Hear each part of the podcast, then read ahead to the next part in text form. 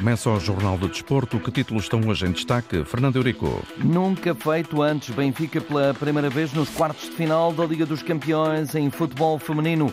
Neste jornal, Artur Jorge e Vasco Seabra abordam uma final da Taça da Liga que se despede de Leiria. Roberto Martínez garante Ronaldo pronto para jogar dois jogos em quatro dias. Nuno Borges, em entrevista exclusiva, diz que quer ser constante para chegar ao topo do ténis mundial e o Grande Prémio de Judo que começou bem cedo em Odivelas. Jornal do Desporto, edição Fernando Eurico. Histórico, pela primeira vez uma equipa portuguesa vai aos quartos de final da Liga dos Campeões em futebol feminino. O Benfica empatou na Suécia 2 a 2 no terreno do Rosengard e beneficiou da vitória mais tarde o Barcelona 2-0 sobre o Eintracht de Frankfurt para garantir a presença entre as oito melhores da Europa. Em entrevista exclusiva à Antena 1, a treinadora Filipa Patão revela que foi frustrante não ter podido festejar em campo este apuramento. A reação após o jogo Rosengard foi bastante frustração. frustração porque as jogadoras queriam festejar naquele momento e sentiam que mereciam festejar após o jogo Rosengard pelo aquilo que fizemos ao longo da Liga dos Campeões, mas ainda assim no jogo do Barcelona não temos que pensar que é através do resultado do Barcelona ou através da ajuda do Barcelona, mas sim daquilo que fizemos para poder estar naquela posição àquela hora e naquele momento. Portanto, uh, claro que ficámos muito felizes, claro que festejamos eh, bastante por uma, por uma passagem histórica, mas acima de tudo porque conseguimos levar para, para Portugal não só os quartos de final, mas esperança de que o nosso, que o nosso futebol está a crescer. Em conversa com o jornalista João Correia, Filipe Patão considera os jogos com as alemãs do Eintracht de Frankfurt a chave da qualificação, mas sobretudo esse jogo frente ao Super Barcelona. O momento marcante desta eliminatória não são os jogos contra o Frankfurt, foi o jogo contra o Barcelona, o primeiro jogo com o Barcelona, porque foi aí que as jogadoras realmente uh, acreditaram que, que, iriam fazer uma fase de grupos diferente. A forma como conseguimos fazer aquela primeira parte com o Barcelona, a forma como conseguimos criar muitas dificuldades ao, ao Barcelona e jogar olhos nos olhos, deu-lhes uh, a esperança e deu-lhes o acreditar de que realmente estávamos a evoluir e que realmente éramos capazes de fazer coisas diferentes nesta fase de grupos da Liga dos Campeões. Benfica que vai fechar a fase de grupos eh, a 31 deste mês, recebendo precisamente o Barcelona, vai ser um grande jogo e uma oportunidade para bater o pé à atual campeã da Europa. É, é mais um momento para conseguir marcar a, eh, a nossa posição e marcarmos algo diferente. Não sabemos que, que, neste momento já ninguém tem nada a ganhar nem nada a perder. Está em jogo um jogo da Liga dos Campeões, pontos, e nós, como equipa competitiva que somos, queremos fazer algo mais, queremos fazer algo melhor, queremos demonstrar que não é por acaso que estamos nestes quartos final da Liga dos Campeões, independentemente do que possa ser o resultado, não vamos, vamos, aliás, vamos vender muito caro qualquer ponto que o, que o Barcelona queira, queira levar de nossa casa. A passagem das encarnadas ao lote restrito das melhores oito equipas da Europa deixou a Federação Portuguesa de Futebol com um sorriso rasgado. Mónica Jorge, responsável pela área do futebol feminino, garante que o objetivo é continuar a crescer. É aproximar-nos cada vez mais uh, dos mais altos patamares internacionais, não só a nível de seleções nacionais, mas também a nível de clubes era uma estratégia de desenvolvimento que queremos muito investir, que a Federação continua a desenvolver para a sua liga, uh, para que os clubes possam ter também as melhores condições, uh, para que não só a nível também nacional, mas também a nível internacional se possam, uh, se possam aproximar um, de, de, mais, de, dos mais altos voos a nível competitivo, a nível de, de patamar de participação internacional. Este jogo na Noruega foi, aliás, na Suécia, foi vivido pela Federação como se fosse da seleção nacional e esta conquista do Benfica só aumenta responsabilidades. É uma notícia que nos alimenta também a nós, Federação, de mais responsabilidade, mas uh, no fundo a FP é sempre grata a quem também investiu e a quem também respeita a nossa estratégia de desenvolvimento que é o Sport Lisboa e Benfica. Portanto, no nome do seu presidente, o Rui Costa, que deu este ano todas as condições possíveis para que a sua equipa feminina tenha a, a mesma igualdade, a mesma paridade a nível de condições, condições profissionais. Uh, e o facto que esse investimento e também uh, o respeitar do nosso processo de certificação, do nosso processo de desenvolvimento com, com, o grupo da Liga BPI, com o grupo de trabalho da Liga BPI, que todas as semanas mantém contacto com os clubes da, da Liga, respeitando todo este processo uh, e como clube e como também presidente, que é o Rui Costa, acabou por investir e muito bem, e depois as coisas acontecem e o sucesso acontece, e, e, é um grande feito não só para o clube, mas acima de tudo para o futebol feminino português. equipa feminina do Benfica está nos eh, quartos de final da Liga dos Campeões. Artur Jorge põe um travão na euforia dos adeptos do Braga para a final da Taça da Liga amanhã no Magalhães Pessoa a partir das 19h45. O Estoril é o adversário mais difícil que os guerreiros do Minho podiam ter. Dizer mesmo que esta para mim é a final mais difícil que nós poderemos ter.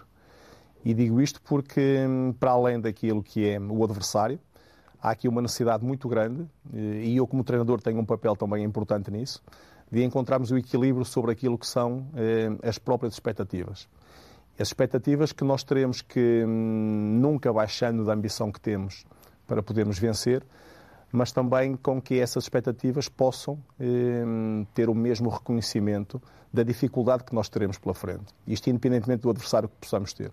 Em declarações à Liga TV, Vasco Seabra não esconde o orgulho por poder decidir um troféu com as cores do Estoril. É naturalmente um orgulho podermos estar cá, porque é sinal que vamos, que vamos eh, ter o acesso à final e podermos disputá-la com o máximo de, de orgulho e determinação e essencialmente alegria.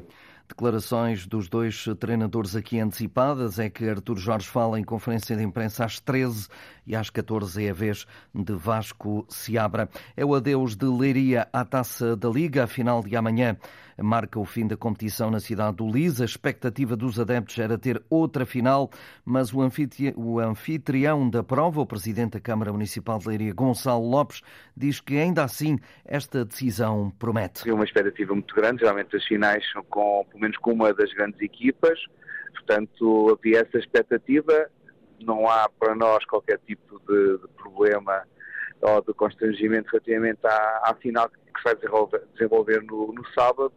Vamos ter muita gente a assistir ao jogo. Curiosamente, as pessoas estão interessadas não só naquilo que é uh, puxar por cada uma das suas equipas, mas em especial há muita gente que quer assistir a um espetáculo de futebol e à envolvência de uma cidade e por isso temos um grande número de pessoas de vários pontos da região e do país a querem vir assistir a esta final uma vez que é uma final de futebol uh, que tem duas equipas fortes também a disputar uma taça. Em declarações ao jornalista Ricardo Pinheiro, o autarca leiriense espera casa cheia para o título de campeão de inverno e diz que o investimento valeu. É que falar da taça da Liga é o mesmo que falar da cidade de Leiria. Houve uma grande transformação uh, naquilo que é a utilização do estádio. O estádio é um estádio do Euro, uh, preparado para os grandes palcos do futebol este é efetivamente o momento mais alto eh, nos últimos quatro anos de utilização do estádio, com lotações sempre esgotadas, como foi esta, esta semana outra vez. Começámos num período em que apanhámos a competição em pleno Covid, foi uma experiência também única, e portanto é uma competição que vai trazer muita notoriedade à nossa cidade. Hoje, quando se fala da Taça da Liga Final Four, associam a cidade de Leiria, eh, e, portanto, temos uma enorme também expectativa relativamente àquilo que é o futuro da prova e relativamente àquilo que é os impactos económicos que ela traz à nossa região. Gonçalo Lopes, presidente da Câmara Municipal de Leiria, antes da 17ª final da competição. Braga e Estoril vão a jogo que vai ter a arbitragem de Fábio Veríssimo. Recordar o passado em Klostepfort, na Alemanha. A seleção nacional, tal como em 2006 no Mundial Alemão, em que ficou no quarto lugar, repete o local de estágio em Marienfeld durante a fase final do Europeu deste ano. Em entrevista à agência Lusa, Roberto Martínez agarra-se a estudos feitos pelo staff para garantir que Cristiano Ronaldo está pronto para jogar duas vezes em quatro dias. Temos certeza que o Cristiano pode jogar dois jogos em quatro dias. Temos todos todo os jogos que, que nós eh, tivemos uma avaliação muito, muito, muito clara e não há dúvida que eh, o Cristiano pode jogar dois jogos em quatro dias. E para lá de Ronaldo, o médio Bruno Fernandes recebe também elogios do selecionador nacional. O Bruno, o Bruno tem, tem um, um cérebro uh, muito ativo. Uh, há jogadores que podem falar de tática, que podem eh, falar do jogo, mas o Bruno pode, pode apreciar constantemente o que está a acontecer no relevado e tem uma capacidade de, de leitura uh, muito, muito alta. Mas eu gosto de que o, o Bruno tem um playmaker que pode adaptar-se a distintas posições em relação aos jogadores um, no, no terreno de jogo.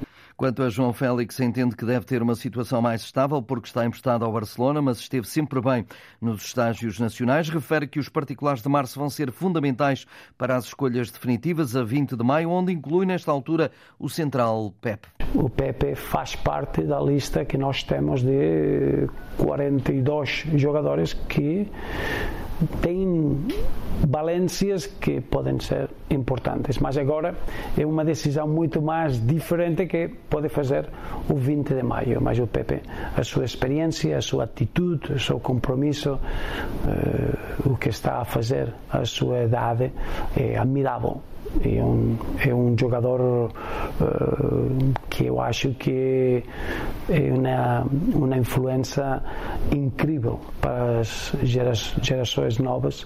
Roberto Martínez. O mercado futebolístico esse continua ativo a poucos dias do fecho. Petar Musa continua no plantel do Benfica, mas tem o Lille como forte interessado. Paulo Fonseca, o treinador, conhece as capacidades do croata e necessita de um ponta de lança. Já o futuro de Rafa deve mesmo passar pelo futebol do Qatar, onde o Al-Sadd faz pressão e acena com uma proposta vantajosa, 6 milhões de euros anuais limpos, mas em Itália a equipa da Lazio, segundo o Corriere dello Sport, também está interessada no jogador encarnado. O Sporting vai garantir, depois da final da Taça da Liga, o médio Coba Coidendri, do Estoril. O clube da linha empresta o jogador até junho, depois assina por cinco épocas e por uma verba de 4 milhões. Significa que Dário Assugo está a caminho de Chaves. O médio de 18 anos do Sporting espera apenas por essa oficialização de Coidendri para seguir viagem para Trás-os-Montes, empréstimo dos Leões até a final da temporada. Sporting que vai renovar quatro épocas e meia com Afonso Moreira, mas extremo é emprestado ao Gil Vicente para ganhar rodagem. O mercado está também ativo no Algarve. Steve Mouvué, médico camaronês, assinou pelo Portimonense. Boato, defesa central angolano, é do Gil Vicente. João Pedro dos Chaves vai para a Roménia representar o Arada, enquanto o Vizela recebe Domingos Esquina por empréstimo da Udinese. Jurgen Klopp vai deixar o Liverpool no final da temporada. De forma inesperada, o emblema britânico anunciou a decisão do técnico alemão através de um comunicado. A decisão foi tomada há dois meses, à altura em que o treinador germânico comunicou aos proprietários do clube a intenção. Klopp reforçou o amor pelos Reds, cidade e adeptos, mas a falta de energia foi a justificação maior. Um capítulo que durou nove temporadas, chega assim ao fim.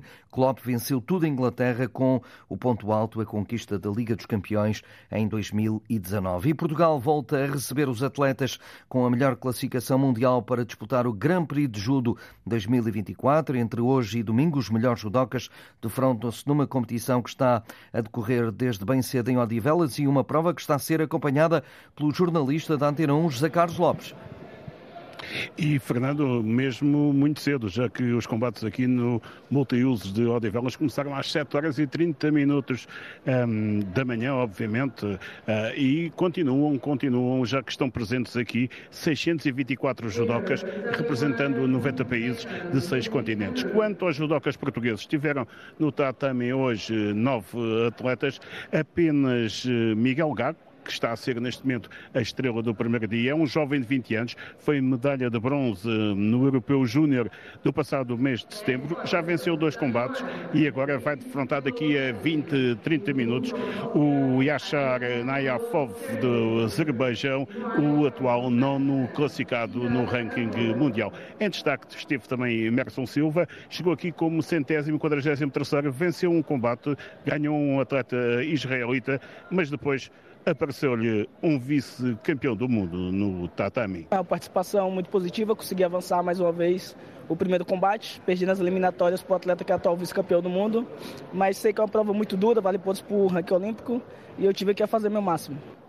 Emerson Silva tem 23 anos e sonha com os Jogos Olímpicos de Los Angeles em 2028. O meu próximo objetivo é poder fazer mais provas esse ano e quem sabe chegar um campeonato mundial, um campeonato da Europa e logo em seguida conseguir chegar aos Jogos Olímpicos de Los Angeles em 2028, que é meu grande objetivo.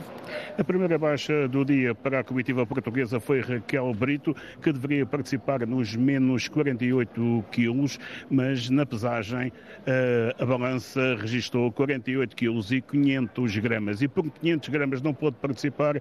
Recorde-se que em outros tempos, em 2007, também Telma Monteiro uh, não uh, fazia grandes sacrifícios, dizendo a própria atleta e campeoníssima Telma Monteiro que fazia grandes sacrifícios para participar nos menos 52 quilos e depois passou para os menos 57 quilos. Talvez seja uma solução para Raquel Brito, uh, na realidade, não continuar nos 48 quilos. É uma atleta de 1,70m e imagina os sacrifícios que terá que fazer e, possivelmente, passar para os menos 52 quilos. Mas isso é para saber um pouco mais tarde se sim ou não.